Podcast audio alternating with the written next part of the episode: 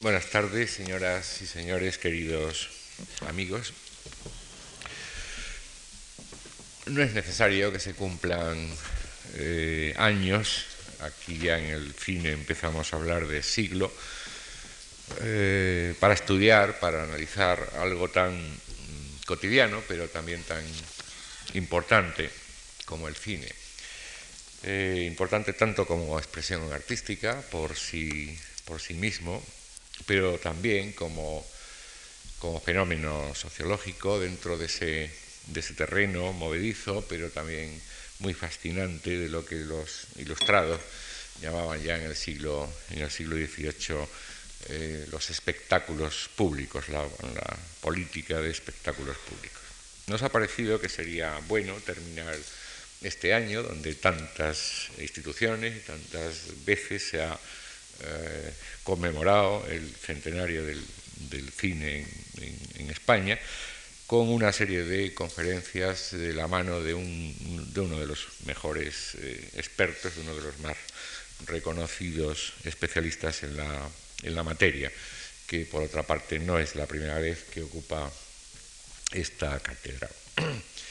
Román Goubert es barcelonés de 1934 y ha trabajado como investigador invitado en el Instituto de Tecnología de, Massachusetts, ha sido profesor de cinematografía en la Universidad de California, Los Ángeles, en el Instituto de Tecnología de California, Pasadena, ha sido también director del Instituto Cervantes en Roma, ahora es catedrático de Comunicación Audiovisual en la Universidad Autónoma de Barcelona, de cuya Facultad de Ciencias de la Comunicación ha sido eh, decano. Es también presidente de la Asociación Española de Historiadores del Cine, miembro de la Asociación Francesa para la Investigación sobre la Historia del Cine, es miembro correspondiente de muchas uh, academias, instituciones eh, tanto españolas como extranjeras, por ejemplo, de la Real Academia de Bellas Artes de San Fernando, aquí en Madrid, y ha escrito eh, eh, muchos libros, muchos ensayos importantes eh, que todos hemos leído para saber más sobre el cine, desde libros de buena, alta divulgación, historia del cine, como ya libros mucho más especializados, el lenguaje de los cómics, mensajes icónicos en la cultura de masas, el simio informatizado, este tuvo el premio Fundesco en 1987, la mirada opulenta, exploración eh, de la iconosfera contemporánea, este es también de este mismo año, del 87, la imagen pornográfica y otras perversiones ópticas, del 89, Espejo de fantasmas, de John Travolta a Indiana Jones, eh, del 93, Benito Perojo, Pionerismo y Supervivencia, de 1994. Este tuvo el premio Film Historia en España y también el Jean Mitry en Francia o Del bisonte a la realidad virtual, un libro de este mismo año. Como ven ustedes, los intereses intelectuales del profesor Goubert no solo se circunscriben al cine, sino a otras muchas materias de la realidad eh, visual y ya virtual de nuestra época. Deseo agradecerle muy vivamente a nuestro antiguo becario, eh, eh, y amigo de hace ya muchos años esta nueva colaboración que nos presta en nuestras actividades culturales y a todos ustedes también el que hayan tenido la amabilidad de, de estar con nosotros. Muchas gracias. Muchas gracias. Yo agradezco vivamente a la Fundación esa invitación en, a título personal, en tanto que somos viejos colaboradores, pero también en tanto que presidente de la Asociación de Historiadores de Cine, porque supone eh, una contribución más para tomar conciencia de la historia del cine español, que es un cine que tiene mala fama histórica. Generalmente, cuando se habla del cine español, usualmente se le tiene por un, cinema, por un cine de estar por casa.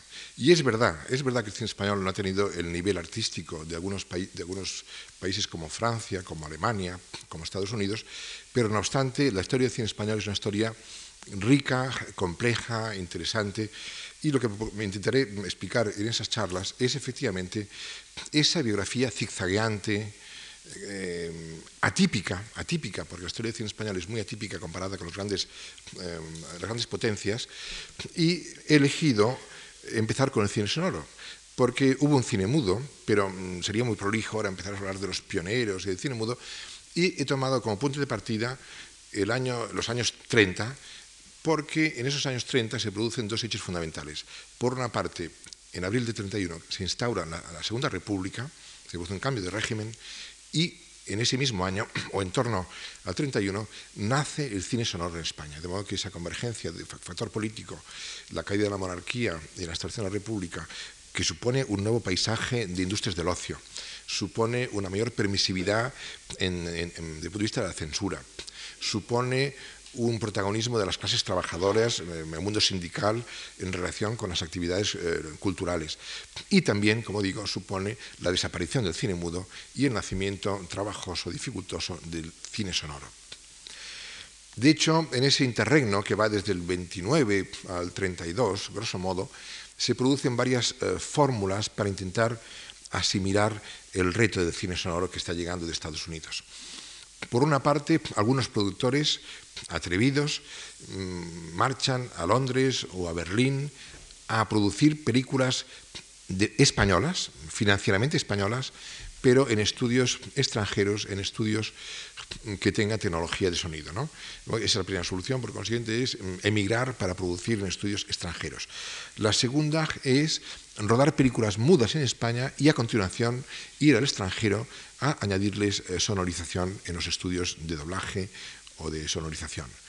La tercera alternativa, que es un poco la más autárquica, la más precaria, consiste en rodar películas mudas en España y a continuación exhibirlas con sistemas más o menos chapuceros de sonorización con discos sincrónicos muy imperfecta siempre, pues los discos se desincronizan fácilmente, pero algunas películas mudas de directores, por otra parte, no irrelevantes como Florian Rey, se ruedan mudas y se exhiben con discos de acompañamiento.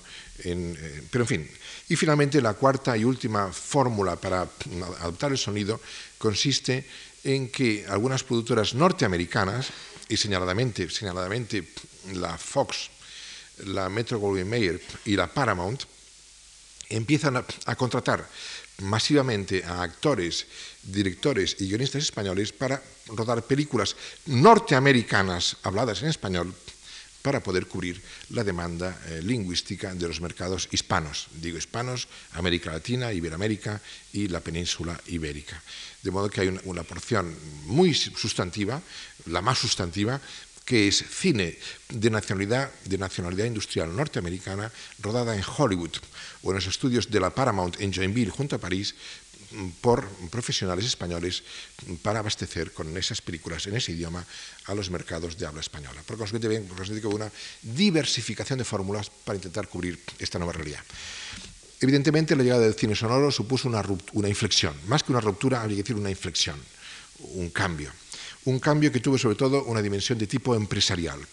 Las pequeñas productoras mm, muy modestas generalmente del cine mudo desaparecen y eh, aparecen nuevas empresas, sobre todo hay dos que tendrán un gran eh, protagonismo, que son Cifesa, que se crean en 32 en Valencia, y Filmófono, de los cuales hablaré luego, pero mm, ese cambio empresarial viene en parte amortiguado, enmascarado por la continuidad de los profesionales, de modo que los mismos que hacían películas mudas siguen haciendo películas sonoras, los mismos actores, actrices y directores. Y esa continuidad de los profesionales y de los géneros y de los géneros enmascara esa discontinuidad de tipo empresarial.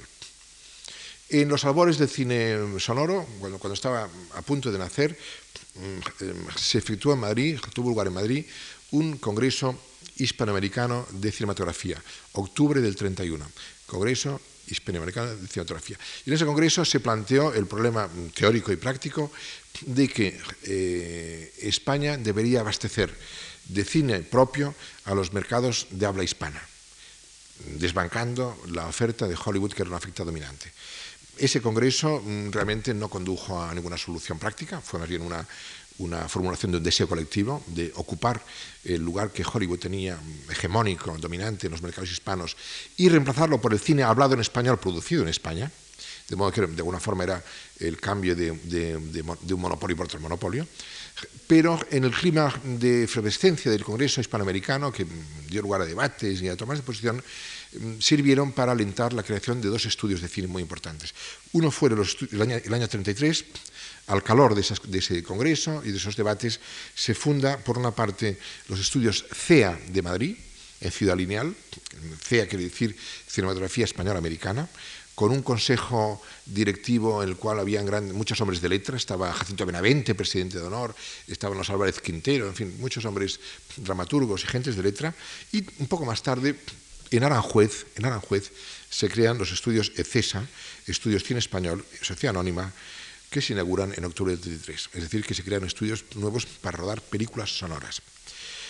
Con anterioridad, con anterioridad, en Barcelona, que fue la cuna del cine sonoro, en mayo del 32 se crearon los estudios Orfea, que fueron de hecho unos estudios de origen francés, porque Orfea fue una operación que nació de una incursión de una empresa francesa que quiso rodar una película que rodaba más en francés, que se llama Pax, de modo que eh, mm, al, llegar al cine sonoro, el cine de la península se divide en una bicefalia industrial y tiene dos capitales. La capital, Barcelona, con estudios Orfea, que se anticipa desde el 32, y Madrid desde, desde el 33 con los estudios que acabo de mencionar. Les decía a ustedes que mm, las productoras mm, fundamentales de este periodo, que son nuevas, es eh, Cifesa, la famosa Cifesa, los más veteranos recordarán su anagrama, la antocha de los éxitos, ¿no? y el, famoso eh, sintonía que se hizo popular en, los cines españoles.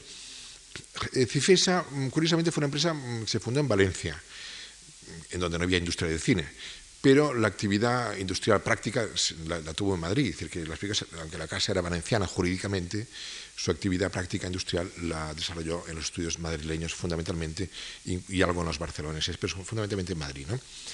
Mm, Cifesa inicialmente fue una casa de distribución que se creó para distribuir material norteamericano de la casa Columbia pero llegó un momento en que mm, tomó en distribución una película española que se llamaba El agua en el suelo. El resultado económico de esa distribución fue óptimo y ese optimismo, esa, esa, esa buena aventura de la distribución de cine español le animó a entrar también en el negocio de producción. Y fue justamente Florian Rey que a raíz del éxito de esta película convenció a la familia Casanova, que era la familia gerente, los gerentes de la empresa, que se dedicasen a hacer cine español. Y debutó Cifesa como productora el año 34 con una película de título emblemático que es La hermana San Sulpicio, con Imperio Argentina. Imperio Argentina, a lo cual, por cierto, eh, se le um, rinde un homenaje esta noche, mm, supongo que ustedes lo saben, lo anunció a la prensa, y que fue una de las más importantes estrellas de cine español. Luego diré algo más sobre Imperio Argentina, que es un personaje clave. ¿no? Cifesa llevó a cabo una película, una, política mm, industrial a la americana. Quiero decir que Cifesa, a diferencia de lo que era usual en el cine español, se planteó, se diseñó como una factoría de producción continuada de películas. Es decir, que no era única, cada película una aventura ocasional, como era usual, sino que planificó una producción eh, seguida, continuada, y para ello llevó a cabo una política mm, muy, muy americana de lo que se llama acaparamiento de talentos. ¿Qué significa acaparamiento de talentos? Contrató, bajo su contrató, con contratos estables, a los directores más importantes del cine español, que en ese momento eran Florian Rey y Benito Perojo, y a las estrellas más famosas, Imperio Argentina, Miguel Ligero, etc. De modo que, con esa política copiada de estudios extranjeros, de contratar fijos a los directores y profesionales más importantes, pudo tener un volumen de producción ininterrumpido hasta la llegada de la guerra civil, de la cual hablaremos más tarde. Em, juntamente con Cifesa, eh, hubo otra productora, también muy interesante, que empieza un poco más tarde, empieza el 35, que es Filmófono. Filmófono había sido fundada, esa empresa, por la familia Urgoiti, una familia muy importante ligada a los medios de comunicación. El padre de Ricardo Urgoiti, el fundador, era Nicolás de Urgoiti, que, había, que había, fue fundador del diario, El Sol, eh, fue director de papelera española, en fin, tiene un trust. Y el hijo, Ricardo Urgoiti, que era ingeniero, amplió ese trust gutenbergiano del mundo editorial, de la prensa y de las editoriales al mundo electrónico, montando la emisora Unión Radio de Madrid, que fue una de las emisoras líderes de la, de la radiofonía española. ¿no?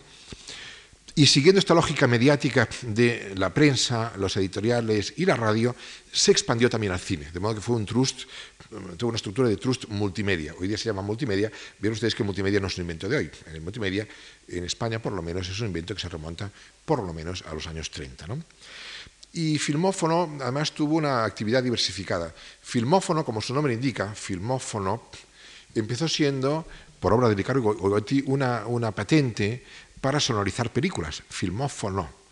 Sonorizar películas con discos. Esa fue la primera actividad que tuvo Urgoiti en el cine, sonorizar películas con discos.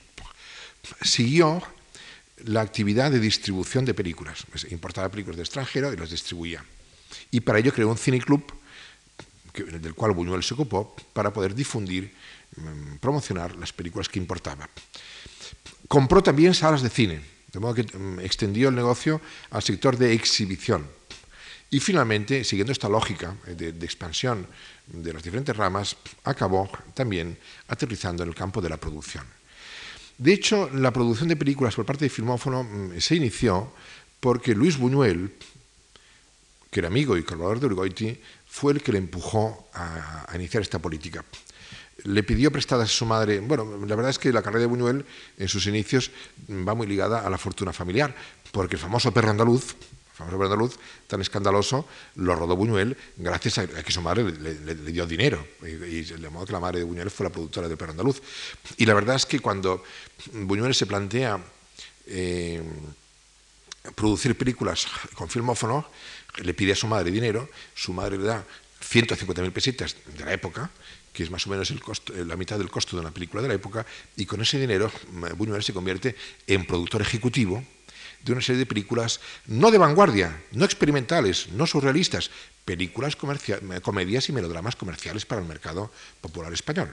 Eh, que es un dato muy relevante acerca de la óptica de Buñuel cuando tuvo que asumir este rol. Hizo no películas de vanguardia, no películas surrealistas, sino que hizo mm, comedias y melodramas baratos, adecuados al público popular español de la época, que es un dato que me parece muy relevante. Y así se rodaron eh, cinco películas, eh, digo cinco películas porque llegó la guerra civil y acabó con el eh, filmófono empezó en 35 y la guerra civil yuguló los planes de producción.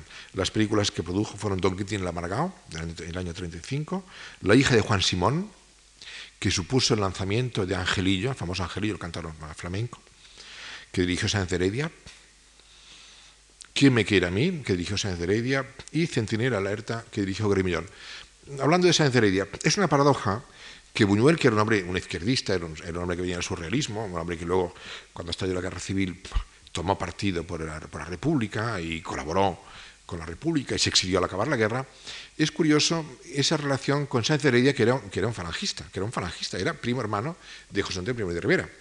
Digo, esto lo explico porque anticipándome un poco a lo que luego hablaremos de la guerra civil, cuando estalló la guerra civil, mm, eh, Sáenz Heredia, militante falangista, repito, fue detenido, fue arrestado por los por la, y fue, fue, arrestado. Esto Buñuel me lo contó, esto aparte que Buñuel lo contó en sus memorias, a mí me contó con algunos pormenores que explicaré un día en su casa en México, me contó algunos detalles muy sabrosos del caso.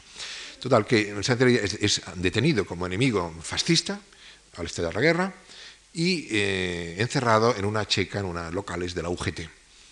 Entonces Buñuel se enteró, Buñuel había sido el patrono, el jefe de, de Sáenz Heredia, entonces Buñuel convocó a los obreros del estudio raptense y les dijo, compañeros, han detenido a Sáenz Heredia, en fin, ¿tenéis alguna queja contra él? ¿Consideráis que es un fascista? No, no, es buen tío, es buen tío, no, pues tío que está bien, ¿no? ¿Queréis que lo liberemos, lo saquemos de, la cárcel, de la, prisión? Sí, sí. Entonces, eh, Buñuel capitaneó a sus obreros del estudio de Roptense, algunos de ellos armados, según me contó, con fusiles, fueron a los locales de la UGT, liberaron a, su a falangista, que lo cual pudo ir a Francia, en Francia pasó al otro, al otro al otro bando y se convirtió, como, sabemos y como veremos en otras conferencias, un poco en el cineasta oficial del franquismo. Fue el director de Raza, de Raza con guion de Franco. ¿no? De modo que esas paradojas que el rojo Buñuel, el rojo Buñuel salvó la vida del falangista Sáenz Heredia, digo esto por marcar un poco lo que ha sido la historia de este país, la historia un poco a veces un poco surreal, valga la expresión en este caso. ¿no? En todo caso, mm, bien, la verdad es que el perfil de Cifesa y el perfil de Filmófono fueron bastante antitéticos, porque Cifesa era una productora de perfil ideológico conservador, eh, donde aparecían con frecuencia los curas en las películas, eran bien pensantes, era, digamos rápidamente, Cifesa era una productora de derechas, para decirlo de forma simplificada. Mientras que Filmófono era una productora que, aunque hacía cine popular, era una productora laica, liberal, mm, con matices ligeramente izquierdosos, de modo que de alguna forma esos dos pilares, Cifesa Filmófono dibujan el mapa de lo que mm, se anticipa la guerra civil, de los dos bandos. Cifesa, productora conservadora, derechista, donde, de buenas costumbres, eh, luego hablaremos de algunas películas, y Filmófono, que era un poco la España liberal, la España republicanista, la España laica. ¿Eh? Ese es un perfil que me parece interesante, que habría que matizar más de lo que puedo yo ahora en esta conferencia, pero que mm, dibuja dos orillas en la cultura de, la cultura de masas de la España anterior a la Guerra Civil. Bien, he dicho que los directores más, más relevantes de Cifesa fueron Florian Rey y Benito Perojo. Florian Rey era mm, compañero eh, o marido o compañero sentimental del Imperio Argentina. Y precisamente por eso se inauguró la producción de Cifesa con La hermana San Sulpicio, que era una película que dirigió Florian Rey y protagonizó eh, Imperio Argentina.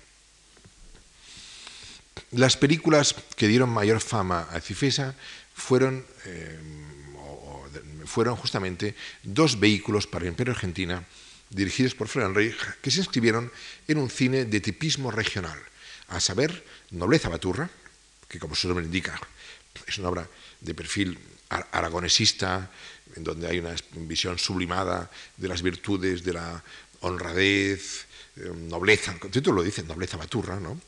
y que trata un tema recurrente en la obra de Florian Rey, que es el tema del honor femenino. La mujer en, en Nobleza Baturra el tema es que es muy interesante en muchos aspectos como documento de época, porque Nobleza Baturra, ella, María del Pilar, naturalmente Baturra, María del Pilar, en Argentina, está enamorado de un es de una familia rica, terrateniente, y se enamora de un chico pobre. De modo que hay unos amores interclasistas, que es una constante de las dos películas más importantes que rueda Florian Rey antes de la guerra, una es eh, Nobleza Baturra y otra es Morena Clara, ambas con Imperio Argentina. Y en ambas aparece el tema de los amores interclasistas. Lo que ocurre es que en Nobleza Baturra ella es rica y él es pobre. Ella es rica y es pobre. Y en eh, Morena Clara ella es una gitana pobre y el fiscal que se enamora de ella es un, es un fiscal de buena familia. Pero el tema, les decía, el tema del honor sexual. Mm, Florian Rey, que era un hombre conservador, un hombre tradicional, y más en ese contexto de películas de, tipismo regional, del mundo rural, del mundo arcaico, del mundo primitivo, del mundo del campo, el drama de, de Nobleza Baturra es que mm, María del Pilar es una chica honesta, casta, pero que la maledicencia le atribuye, es decir, el, novio, el novio despechado, el novio despechado que ella no ha elegido, la calumnia y hace creer al pueblo que ella ha perdido la honra que el tema famoso es el tema de Calderón, de la barca, la honra femenina, la famosa femenina. Y al final, al final se descubre que no, que todo es una operación calumniosa, maledicente para perjudicar. En ese sentido, mm, Nobleza Baturra es un excelente documento de la moral tradicional que existía en ese momento en el campo español, en el mundo rural español, en el mundo primitivo, una sociedad preindustrial, premoderna, atávica, con las viejas virtudes de la España agraria y, efectivamente, el drama de una mujer que de pronto se ve acusada de haber perdido la honra. ¿eh? Estamos con Calderón todavía en, los años 30 de, este siglo.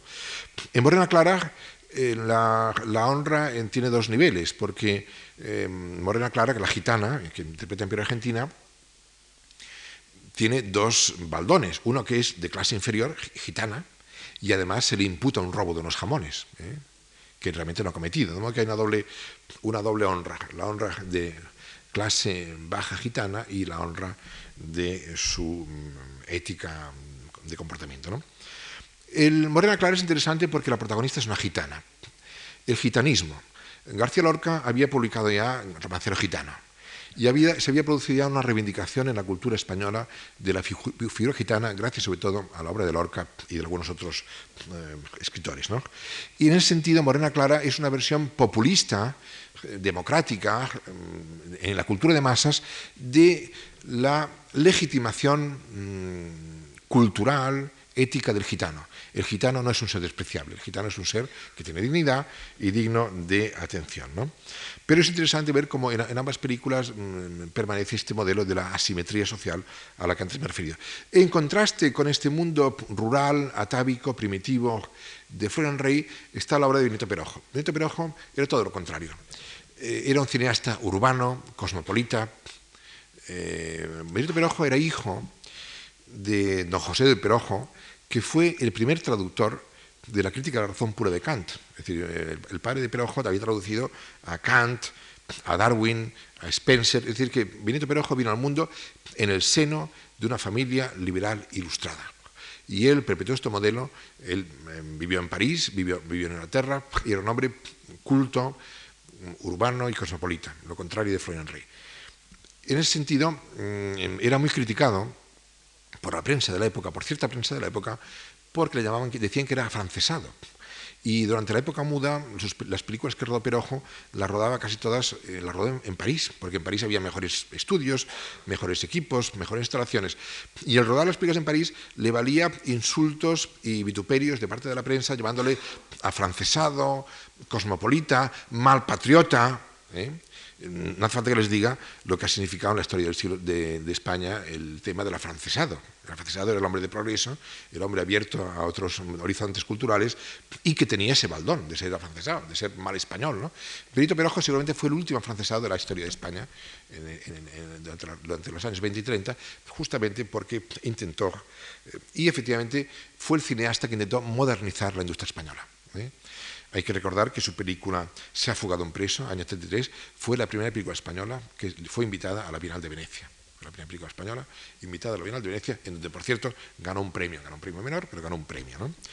Y em, las campañas de contra Perojo fueron tan grandes, llamándola francesado, malpatriota, cosmopolita, que se vio obligado a defenderse de San Benito y hizo unas películas de tipo madrileñista. Concretamente hizo Es mi hombre de año 35, y La verbena de la paloma, año 35, para defenderse y protegerse con esos títulos madrileñistas de San Benito de que era un personaje apátrida, afrancesado, etcétera, etcétera. Cuando estalló la guerra, Perojo estaba rodando Nuestra Natacha, un drama, una comedia, un texto de, de Casona, que quedó interrumpido y que luego le, valió algunos problemas políticos que no hacen el caso ahora. ¿no? Pero evidentemente no fueron los únicos. También hubo en los años 30 una nueva ola, por emplear un lenguaje moderno, y habría que recordar nombres como Edgar Neville, por ejemplo, que luego Edgar Neville, personaje polifacético, dramaturgo, periodista, novelista, y que también empieza a trabajar en el cine en esta época. Y eh, lo que quería decir es que el cine de la República, que hoy día nos parece tan, tan lejos, aunque veremos luego un fragmento que he elegido que me parece muy elocuente acerca de lo que fue este cine, les voy a decir una cosa que la gente ignora, mm, porque, por fin, porque ya nos pilla un poco lejos. Durante la República, el cine español consiguió ser más popular en términos de taquilla que el cine norteamericano que se exhibía en el país.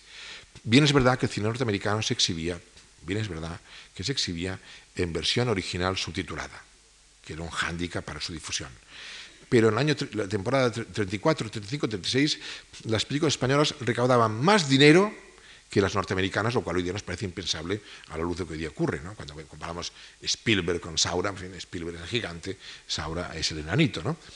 De modo que eh, es bueno recordar que en los años 30, final, antes en la víspera de la Guerra Civil, las películas de Imperio Argentina, de Miguel Ligero, de Antonio Giacomé, de Perojo o Frean Rey, recaudaban más dinero que las películas de Gary Cooper o de John Crawford. Es algo que hoy día estremece pensarlo, pero así fue. Así fue, aunque repito, que el cine norteamericano se exhibía en versión eh, original. Em, por consiguiente, el cine de la República creó un Star System extremadamente vivo, extremadamente vivo. Y eso también es algo que luego, que al llegar la guerra civil, también quedaría en sordina, que luego hablaremos de eso. Es evidente que el cine de la República fue un cine de géneros, como todos los cines europeos de la época. su política estuvo basada en los géneros estereotipados. La comedia, la comedia fue el género rey, la comedia musical, porque en los años 30, debido a la novedad del sonoro, prácticamente todos los géneros asimilaron una dimensión musical incluso las películas, eh, y luego lo veremos con el fragmento que he elegido para proyectar, aunque no fuesen películas musicales, se les ponían canciones, porque el, componente sonoro era tan importante que había que lucir la banda sonora y era muy frecuente que las películas de cualquier género tuviesen incrustaciones musicales para, lucir la banda sonora. Y muy señaladamente, y muy señaladamente, un género que ha sido un poco un baldón para nuestro cine, que es la llamada españolada. Españolada, velas. Bueno, quiero decirles, para disculpabilizarles a todos nosotros, que la españolada no fue un invento español. La españolada fue un invento francés del siglo XIX, que es algo que la gente olvida. La españolada nace cuando durante el romanticismo, durante el romanticismo, se inventa eso llamado el color local y lo lejano, lo exótico, lo pintoresco adquiere mm, un atractivo para el público. Y es cuando Merimé publica Carmen, Carmen, el triunfo de Carmen se debe al pintoresquismo, al exotismo, la gitana. La gitana, en aquella época en que se viajaba menos, hay un episodio que me parece clave. Cuando Georges Sand y Chopin se fugan a Valldemosa, a Mallorca, a Valldemosa, en 1848, contemporáneamente a, contemporáneamente a más o menos a, a Carmen, a la novela Carmen, su actitud es similar a la de los hippies de los años 60 que iban al Nepal. Eh, hace 150 años, ir a Valldemosa, ir a Mallorca, era un poco como ir al Nepal en los años 60, es decir, era un poco ir al, mundo, al mundo lejano, primitivo y exótico. ¿eh? Y bien que les pesó, porque les tiraban piedras, como no estaban casados, vivían juntos, los, países tiraban piedras. Por eso era exótico y primitivo.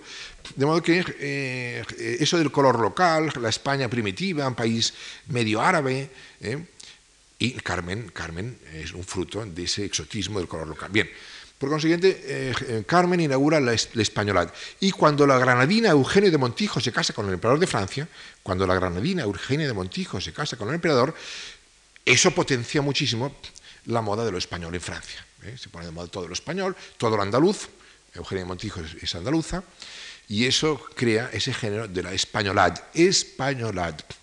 Y España importa la españolad en su teatro, en su novela y finalmente en su cine. De modo que el, género francés de la españolad se acaba aclimatando en las industrias del espectáculo, eh, teatro y cine español. Y claro, la españolad tiene un componente musical muy importante, muy importante. ¿eh? Carmen Amaya debuta durante la República como actriz de cine. Es Buñuel, concretamente Buñuel, la que la hace debutar en un papel episódico muy pequeño en La hija de Juan Simón, que aparece bailando, aparece bailando en un, tablao. ¿no? Y luego tiene su primer papel importante, el año 36, en eh, María de la O, de Francisco Elías, que se rodó en Barcelona. De modo que Carmen Amaya debuta en el cine republicano. Mm, ¿Por qué? Porque la españolada tiene una importante dimensión musical. Cuando repasamos los géneros del cine español, son un poco parecidos más o menos a los géneros del cine internacional, con alguna salvedad, como la española, que es autóctona, y también el peso y la importancia, incluso durante la República laica, del cine clerical, el cine clerical, el cine protagonizado por curas, por monjas, les daré una serie de títulos, eh, Madre Alegría, Sola Angélica, El Niño de las Monjas, mm, El cura de aldea, la película que inicia este ciclo clerical es El agua en el suelo, que antes he mencionado, de Eusebio Fernández Ardabín, que trata de... Eh, ocurre en un pequeño pueblo y en el pueblo hay un cura joven y este cura joven tiene amistad, una amistad casta, casta y honesta, con una devota eh, joven filigresa. Pero como se ven mucho juntos y hablan, mucho y se pasean juntos, enseguida surge la maledicencia. Y la, chica se entiende con el cura, el agua en el suelo, título alegórico, como la calumnia, el agua en el suelo luego no se puede recoger, ¿no? Y bueno, en fin, eh, la historia es un poco el, calvario, el drama de ese cura y ese joven honestos que por ser amigos se les tilda, se les atribuye un, romance, hasta el punto que luego, pues claro, el cura tiene que marcharse de, del pueblo y la chica también, pero acaba con un final feliz. ¿no? De modo que el filón clerical es un filón importante en los años de la República Laica. Como, como contrapunto, como contrapunto, no hubo prácticamente, no hubo prácticamente un cine mm, ideológicamente republicanista. ¿eh? La única película que se hizo con un ideal o ideario republicanista militante fue Fermín Galán, que glosó el episodio de la sublevación del capitán Fermín Galán, que se sublevó contra la monarquía y fue fusilado, pero fue una rara ave que dirigió Fernando Roldán Parece que la película además no era muy, no era muy buena, la película tuvo unas críticas eh, malas o tibias, pero hubo, mm, digo esto por, por, romper un poco clichés, durante la República no hubo un cine republicanista como tal, ideológicamente, en cambio fue bastante abundante o, o tuvo un peso significativo el cine de orientación conservadora y clerical, me parece que es un dato relevante. Hubieron realmente algunas joyas mm, insólitas, por ejemplo, Buñuel rueda, el año 32, el documental Tierra sin pan eh, en las Urdes. Buñuel va a las Urdes, las Urdes era el tercer mundo, era el sur, el tercer mundo de nuestro país. Eh, había sido descubierto, descubierto no, había sido lanzado a la publicidad de las Urdes a raíz de un viaje que Alfonso XIII hizo el año 22, mm, guiado incitado por Gregorio Marañón. Marañón era presidente del patronato de las Urdes. Marañón consiguió que el rey fuese a visitar las Urdes. Eso creó una serie de reportajes, de, se comentó el tema y Buñuel rodó en el año 32 eh, Tierra sin pan, las Urdes, que fue prohibido, se exhibió, se exhibió en pase único en el Cineclub Imagen, eh, con comentario de Buñuel, la película era muda, pero Buñuel eh, puso unos discos y leyó un texto mm, de viva voz, con micrófono, y la película fue prohibida porque parece ser que Marañón protestó, se quejó de que era una película derrotista, que daba una imagen pues, de España negra, España primitiva, de su miseria, y el gobierno Leroux prohibió la película y dio órdenes a las embajadas de evitar que se pasase. De hecho, esta película no reaparece, no reaparece hasta el año 37, en plena guerra civil, cuando Buñuel, enviado a la embajada española en París de la República, sonoriza la película para darle difusión internacional. La, sonoriza en francés, y en, francés y en inglés, no en español, en francés y en inglés, no en español, para que tenga difusión mundial, porque le añade un, texto al final y convierte a la película en una película militante, porque añade un final que dice la guerra civil, eh, estamos luchando contra el fascismo para que, para que esta miseria desaparezca, para que España se modernice, para que el hambre desaparezca, de modo que instrumentalizó eh, Tierras en España en el año 32 para convertirla en película militante al servicio de la causa republicana durante la Guerra Civil. Vean ustedes la operación que, hizo Buñuel. ¿no? Luego hubo también, eh, en el campo del documental, hubo un florecimiento interesante, la figura de Carlos Velo, un biólogo muy importante. Hubo en el tramo final de los años republicanos, en vísperas de la Guerra Civil, una muy notable politización.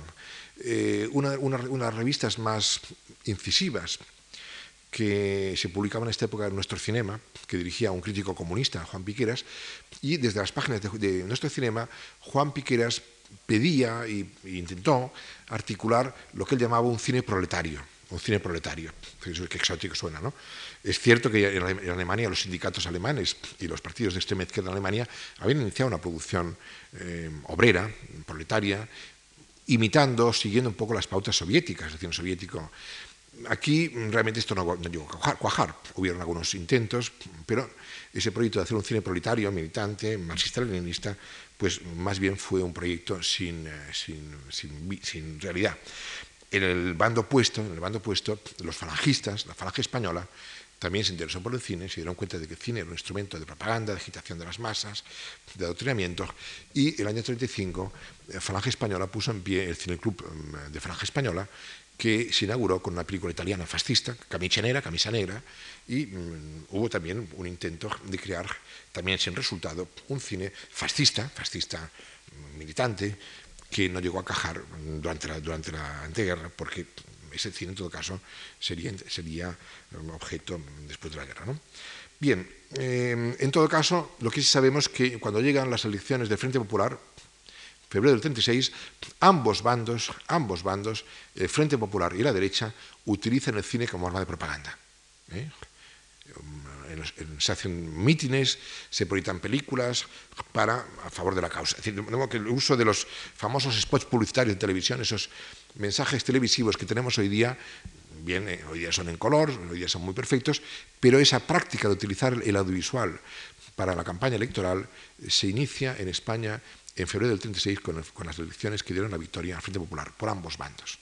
La, derecha em, proyectaba películas sobre la revolución en Asturias y la izquierda proyectaba películas sobre la represión obrera en Asturias, cada uno por su óptica. ¿no?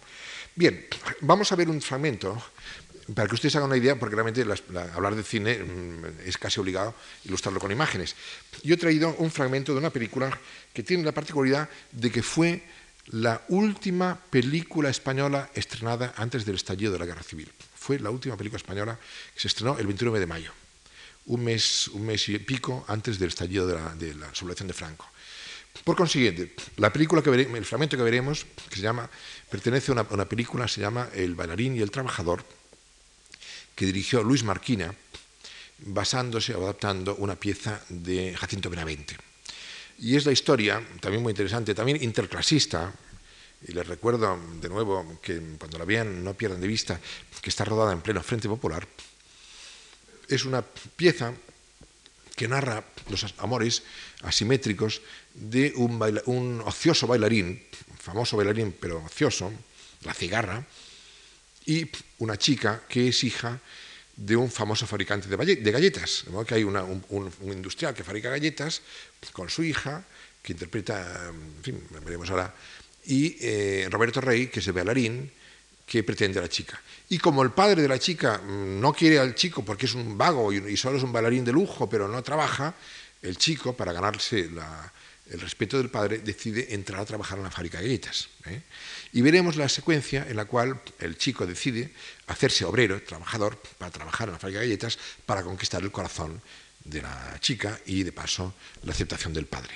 Es un número musical que da cuenta de lo que antes he contado, cuando les decía que el cine republicano, con mucha frecuencia, viniese o no a cuento, incrustaba eh, canciones, que era algo muy propio del cine de los años 30. En los primeros años del sonoro se ponía música porque, porque era, era musical, las películas eran sonoras, ergo eran musicales. Veremos, por consiguiente, mm, mm, ese fragmento, que es breve, de la canción que es muy elocuente y muy divertida. Fíjense ustedes la letra de la canción. Recuerden que estamos en la España del 36, en vísperas de guerra civil, en la España del Frente Popular, y espero que se pasen bien con este fragmento y luego seguiremos. Adelante con la proyección.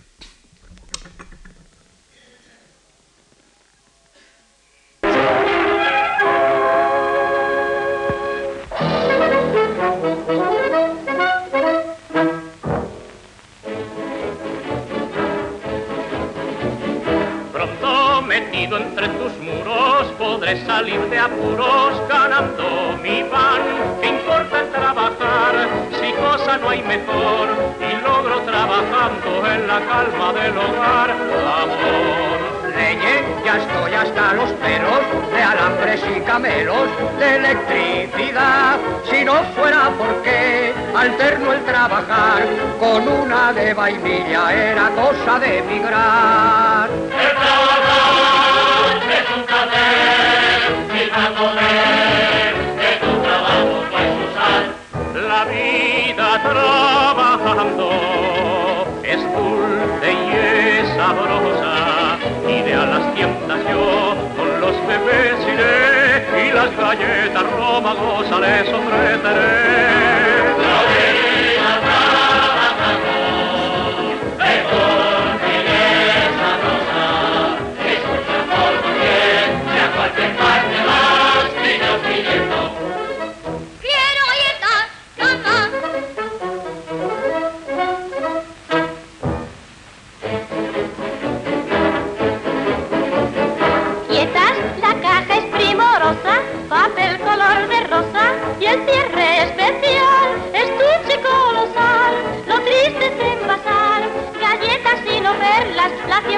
De un gentil collar. Venga, tenemos otras marcas, ministros y monarcas se surten aquí.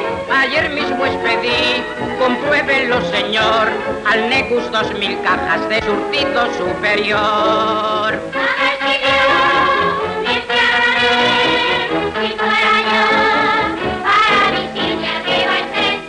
La vida trabajando no tengo novios yo, ni joyas ni parte,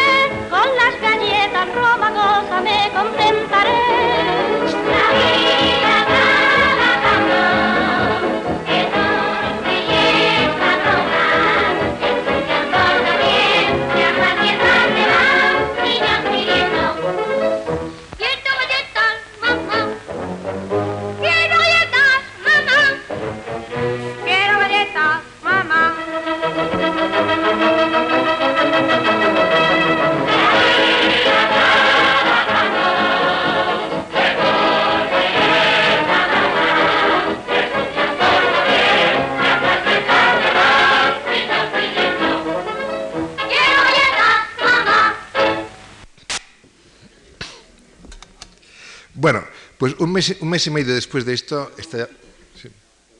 Sí. Sí, sí, Antonio sí, efectivamente. ¿Cómo? En esa película no. Des- Bueno, después, después de la guerra hubieron las depuraciones. Eh, Cuando lleguemos a los años 40 hablaremos de las depuraciones después de la guerra civil. Pero bueno, me parece que es un buen ejemplo. Quiero galletas, mamá. ¿eh? Trabajar es un placer. Trabajar es un placer.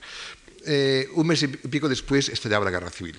¿eh? Esa pica, de alguna forma, nos da el clima del Frente Popular, nos da el clima de ese cine musical, de ese obreris- obrerismo, entre comillas, obrerismo del el taller, cantando todos. ¿no? Parece que es un trozo que dice mucho, entre líneas, dice mucho de lo que era España en mayo del 36. ¿no? Y efectivamente, estalla la guerra. Y la guerra civil mm, fue muy importante, mm, fue una tragedia colectiva, no hace falta decirlo, eso ya. Pero fue, desde el punto de vista mediático fue muy importante. La guerra civil fue importante desde el punto de vista del nacimiento del fotoreportaje moderno. Eh, Robert Capa, eh, eh, es verdad que poco antes de la aparición de la guerra civil, de estallido de la guerra civil, habían aparecido emulsiones muy, sensibles de la casa Kodak, la cámara Leica tenía un, tipo de, de tecnología que permitía la instantánea, de modo que existía una tecnología fotográfica que permitía efectivamente un salto cualitativo en la práctica del fotoreportaje. Y el fotoreportaje bélico moderno nace en la Guerra de España, con la obra de Capa y de otros fotógrafos. Fue importante la Guerra de España en el campo de la radiofonía. Les recuerdo a ustedes las charlas de Queipo de Llano, desde la, de General Capo de Queipo de Llano, desde Radio Sevilla. Fue la primera guerra en donde hubo un uso eh, intencional y masivo de la radio como arma de propaganda. Porque en la Primera Guerra Mundial la radio no existía. La radio en la Primera Guerra Mundial se utilizó únicamente para las radiocomunicaciones militares desde el frente, el Estado Mayor, pero no como instrumento de masas.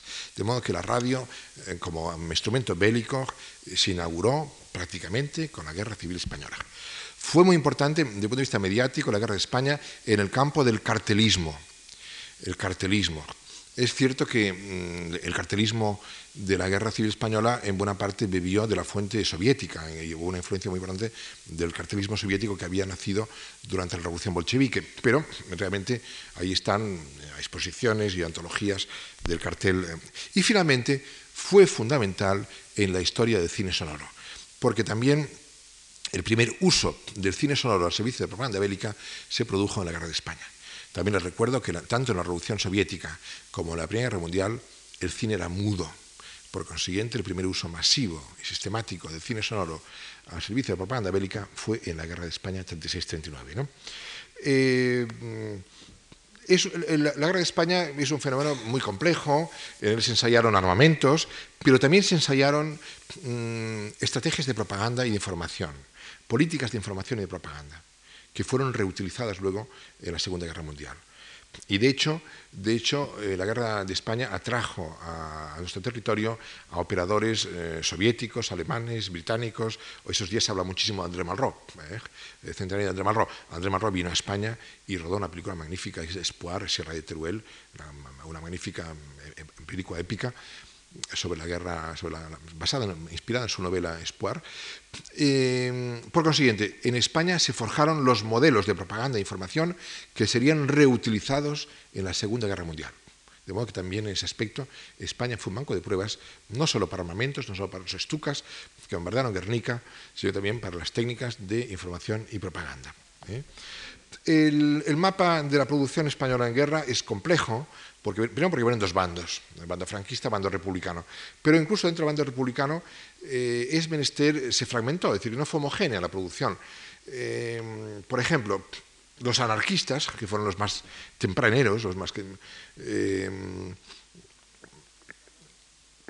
en el bando republicano, a diferencia del franquista, la, la, la, las consignas, aunque eran naturalmente homogéneas, en el sentido que eran ganar la guerra, eh, tenían matices muy diferenciados. Los anarquistas, me decía antes, que fueron los que arrancaron a, a produciendo material de propaganda, por ejemplo, defendían en su, en su, propaganda, en sus consignas, que era menester ganar la guerra, pero simultáneamente hacer la revolución social. Porque entendían que la única forma de motivar a la clase obrera en la lucha antifascista era demostrándoles que la tierra era de ellos, que los bienes se colectivizaban, que se creaban comunas en, los pueblos de Aragón que iban, eh, que iban ocupando, de modo que en, el bando anarquista se produjo dos guerras a la vez.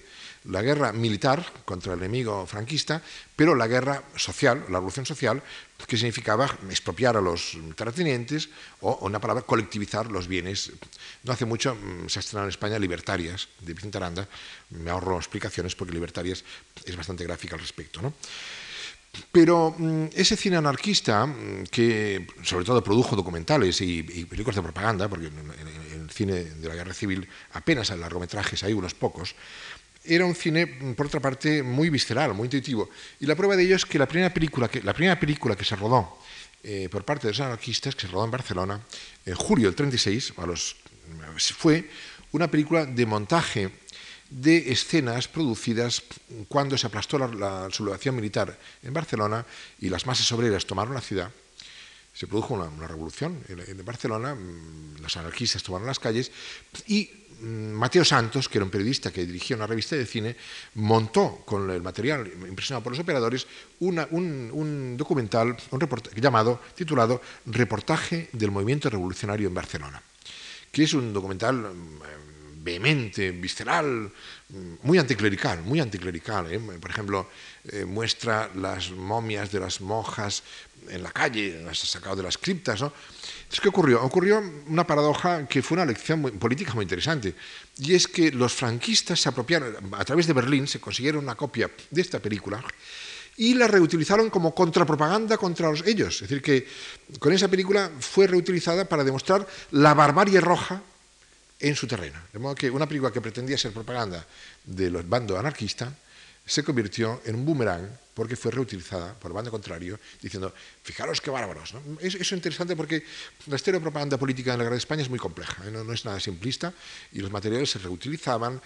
Por ejemplo, en las famosas imágenes que ustedes habrán visto, por lo menos la gente de más edad, del fusilamiento del Cristo de Cerro de los Ángeles, hay unas famosas fotos de los milicianos disparando y fusilando la estatua de Cristo en el Cerro de los Ángeles, eso ocurrió, ocurrió, pero es que hay fotos y hay afirmaciones.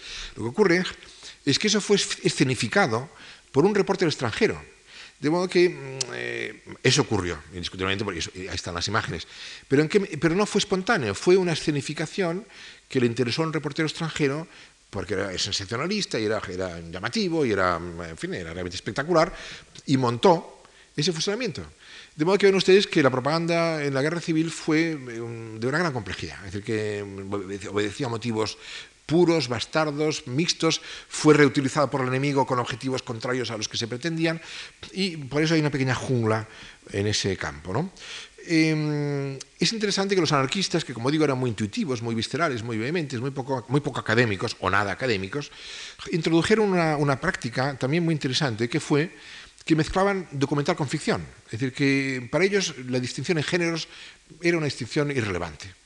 Y en muchas películas, por ejemplo, mm, eh, cuando Durruti murió, su, comandante Durruti murió, pues en un documental ponían un actor que hacía de Durruti, es decir, sin más problemas. De modo que iniciaron una práctica inhabitual y novedosa de amalgamar ficción y documental. ¿eh? A veces con resultados espantosos y a veces realmente con resultados mm, muy estimulantes, porque era realmente una experiencia de tipo nuevo. También es verdad que intentaron hacer largometrajes de ficción, porque se dieron cuenta que el mercado estaba desabastecido. Eh, por una parte, odiaban al cine americano, el cine americano el cine capitalista, el cine de, de, la, plutócrata, etc. Pero la gente iba a cine, cine americano, que es lo que estaba. que la gente quería evasión, quería distracción. ¿no? Entonces, para intentar suplir este vacío, produjeron algunas películas. Al principio intentaron que las películas tuviesen eh, conciencia social, que fueran películas de obreros, de huelgas, pero llegó un momento en que se dieron cuenta que aquello no funcionaba y, se dedicaron a hacer cine comercial. De modo que la experiencia anarquista en la guerra civil demuestra hasta qué punto es difícil articular una propaganda eh, coherente, eh, eficaz y satisfactoria políticamente. En, los, partidos y grupos marxistas, porque tenían, un enfoque distinto, mm, fueron antagonistas de, la, estrategia de la estrategia anarquista. Así como los anarquistas predicaban la guerra y la revolución al mismo, tiempo, los, comunistas y sus partidos afines y las Socorro Rojo, los grupos afines al comunismo, defendían una política de prioridad militar absoluta. ¿Cuál es la prioridad? La prioridad es ganar la guerra, ¿eh? sin más. Y la revolución ya la haremos después, ganar la guerra. Una, política de tipo eficientista, ¿eh? finalista, ganar la guerra. Y para ello predicaban la unidad de todas las fuerzas con la lucha antifascista. Esto les valió confrontaciones muy severas con los anarquistas, tan severas que, como ustedes saben, en mayo del 37, en las calles de Barcelona, se liaron a tiros los comunistas con los anarquistas, porque defendían estrategias distintas y se culpaban mutuamente. el gobierno de la República, de hecho, hizo suyo esta segunda, esta segunda propuesta, de modo que la propaganda eh, gubernamental mm, del Ministerio de Propaganda y de los demás organismos mm, siguió esta línea de tipo unitarista. ¿eh? Em, en, la, propaganda del gobierno hay un par de películas, hay muchas películas, pero dos muy relevantes. Una es una que produjo Buñuel. Buñuel fue, Buñuel fue enviado por Álvarez del Valle, que era ministro de Exteriores, fue enviado en septiembre del 36 a París, a la Embajada Española en París, para hacerse cargo de la política de información y propaganda. Y desde París, Buñuel, aparte de sonorizar Tierra sin pan, que antes he mencionado, produjo una película que no dirigió él, le encargó a un director francés comunista, a Jean-Paul Dreyfus, eh, que luego es más conocido por Le Chanois, porque durante la Resistencia adoptó el seudónimo Le Chanois. Entonces, eh, Le Chanois, por encargo de Buñuel, montó una película llamada España leal en armas. España leal en armas es una película dirigida a la propaganda exterior, internacional, en la cual se omiten las estridencias revolucionarias, no se menciona la cuestión religiosa, es decir, se ofrece una imagen de respetabilidad de la República, porque justamente lo que pretendía Álvarez del Valle es romper el bloqueo de la no intervención. Las potencias mm, aliadas han decidido no intervenir en España y por consiguiente no suministrar armamento a la República y había que romper ese bloqueo de la no intervención. Y la película es una película mm, que cuando habla de, España mm, menciona Verdún, la Primera Guerra Mundial. Es una película, una palabra de propaganda exterior para ofrecer una imagen de legitimidad de la República y de respetabilidad social de la República. Digo esto porque luego veremos que en el otro bando se hizo una película para replicar a esta. Y la, segunda gran película importante de, de, producción del gobierno republicano, que muchos libros de cine la dan por francesa y no es francesa, es producción del gobierno republicano, es Espoir o Sierra de Teruel de André Malraux. André Malraux viene a España a luchar con la escuadrilla España, él era piloto, entre otras cosas, porque era escritor y además era piloto, eh, viene a luchar en España, se dan cuenta el gobierno que Malraux es más útil en el frente de propaganda que en el frente aéreo y se le encarga eh, que haga esa película de propaganda de largometraje con, con argumento, no documental, de ficción. Y efectivamente, la película se empieza, no se acaba porque se estaba rodando en Barcelona cuando entraron los franquistas, la película no estaba acabada, se acabó malamente en París, y claro, como la, República perdió la guerra, la, película dejó de ser española, pero de hecho fue una producción, fue una iniciativa del gobierno republicano, pagada por el gobierno republicano. Eh, en el bando franquista fue muy distinto. El bando franquista se encontró con que los, estudios, los equipos, los laboratorios que estaban en Madrid y Barcelona estaban en manos de los republicanos, de modo que no tenían infraestructura técnica para hacer películas. Entonces tuvieron que improvisar un poco malamente mm, con equipos de rodaje que estaban ocasionalmente en Andalucía trabajando, montaron mm, en Lisboa, eh, se apoyaron en, el extranjero, en Lisboa eh, los laboratorios y, equipos de montaje y en Berlín, de modo que la producción franquista se hizo con el apoyo logístico eh, de infraestructuras en Lisboa, gobierno portugués aliado de, amigo de Franco, y en Berlín, en el Berlín nazi. ¿no? Y, en el Berlín nazi justamente fue enviado una un, delegado de propaganda, Joaquín Reich, y Joaquín Reich hizo una película para replicar a la que Buñuel había producido en la embajada en París. Esa película que, que, hizo Reich, que se, conserva, las dos se conservan, es muy interesante verlas en paralelo porque son realmente un poco dos películas que, mm, que debaten entre sí. ¿no? Se llamó España heroica.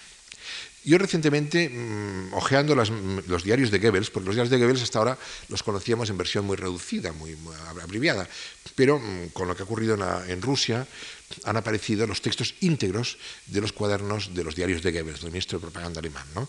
Entonces, en, el, en fin, se están editando en alemán, con, con edición anotada, son muy voluminosa colección de textos. Entonces, curiosamente, en el año 38, en agosto del 38, he encontrado una anotación de Goebbels cuando le proyectan en, Berlín la copia de España heroica, que en, alemán se llamó Helden in Spanien, y dice, dice, hay un comentario realmente enigmático, y se lo digo a ustedes porque es tan enigmático que realmente no he descifrado. Dice Goebbels más o menos en su entrada en el diario, dice, hoy he visto eh, España heroica, es un documento impresionante de la guerra de España, punto, pero no es adecuado para nosotros. Entonces ya yo no interpreto, habría que saber en ese momento en qué estaría pensando Goebbels cuando escribió no es adecuado para nosotros. ¿eh? Tal vez porque aparece en la Legión Cóndor, aparece en la Legión Cóndor la, aviación alemana interviniendo en España y probablemente en ese momento no interesaba que la opinión pública alemana supiese que había aviadores alemanes combatiendo en España. Pero además de estas películas, en Berlín se pone en pie la producción de largometrajes de ficción narrativa. Quiero contar que Goebbels, eh, perdón, que Hitler era un gran admirador de Imperio Argentina. Hitler había visto Nobleza Baturra y le había gustado mucho, porque aparentemente para él Nobleza Baturra era un ejemplo de cine racial o cine étnico, esa cosa étnica, los baturros, en fin, esa cosa. Y, le gustaba mucho Imperio Argentina. Entonces, eh, en ese momento, debido a la guerra, estaba trabajando en Imperio Argentina, estaba con su marido, con Florian Rey, en La Habana, en Cuba, actuando en un teatro de La Habana. ¿no? Entonces, Goebbels hizo llegar a, Imperio Argentina y a Florian Rey una invitación para que fuesen a rodar a Berlín. Ella lo ha contado, a mí lo ha contado, es muy divertido porque ella no sabía alemán, se aprendió, porque Hitler quería, recibirla en, la Cancillería, entonces se aprendió de memoria un párrafo, ella era actriz, memorizó en alemán un párrafo para saludar al Führer, llegó ante Hitler y le soltó el párrafo de dos minutos en alemán. Entonces Hitler se pensó que, hablaba, ya hablaba alemán y le contestó en alemán. Entonces ahí se produjo un cierto desconcierto, un desbarajuste.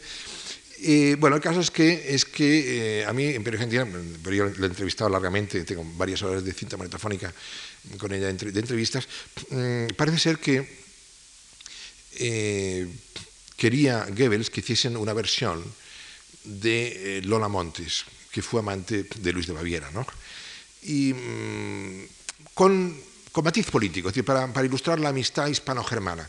Y según ella, Florian Rey se dio cuenta de que era una con intención, eh, con segunda intención, y se negó. Pero en fin, estuvieron, estuvieron um, rodaron juntos en Berlín Carmela de Triana y La canción de Asha. Y también Perito Perojo rodó um, tres películas en Berlín con Estadita Castro, que son La Hora de Sevilla, Suspiros de España y Mariquilla Terremoto. ¿Por qué estas películas de fuerte color local, por qué estas españoladas? Porque Goebbels esperaba que estas películas españolas con el Imperio Argentina y Estrellita Castro servirían de locomotora para arrastrar la penetración del cine alemán en América Latina. El cine alemán no había conseguido penetrar los mercados de Iberoamérica y suponía que estas películas habladas en español con el Imperio Argentina, Estrellita Castro servirían un poco de ariete de penetración por el cual, por ese túnel, entraría luego la producción de la UFA alemana. ¿no?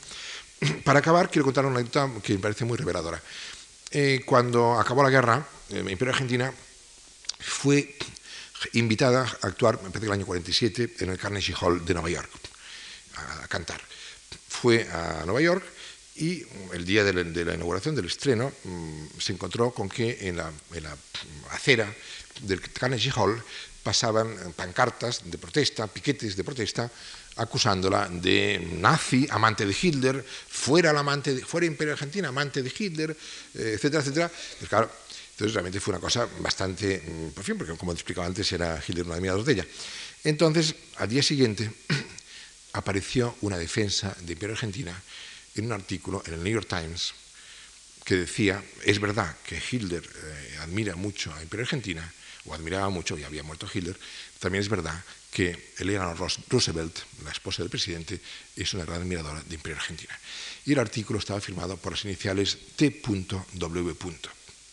Era una carta, era un artículo de Tennessee Williams, que puesto que Tennessee Williams tenía una casa en Cuernavaca, en México, en México había podido ver las películas de Imperio Argentina y por eso sabía en su defensa. El día que viene veremos qué ocurrió después de esa tragedia. Muchas gracias.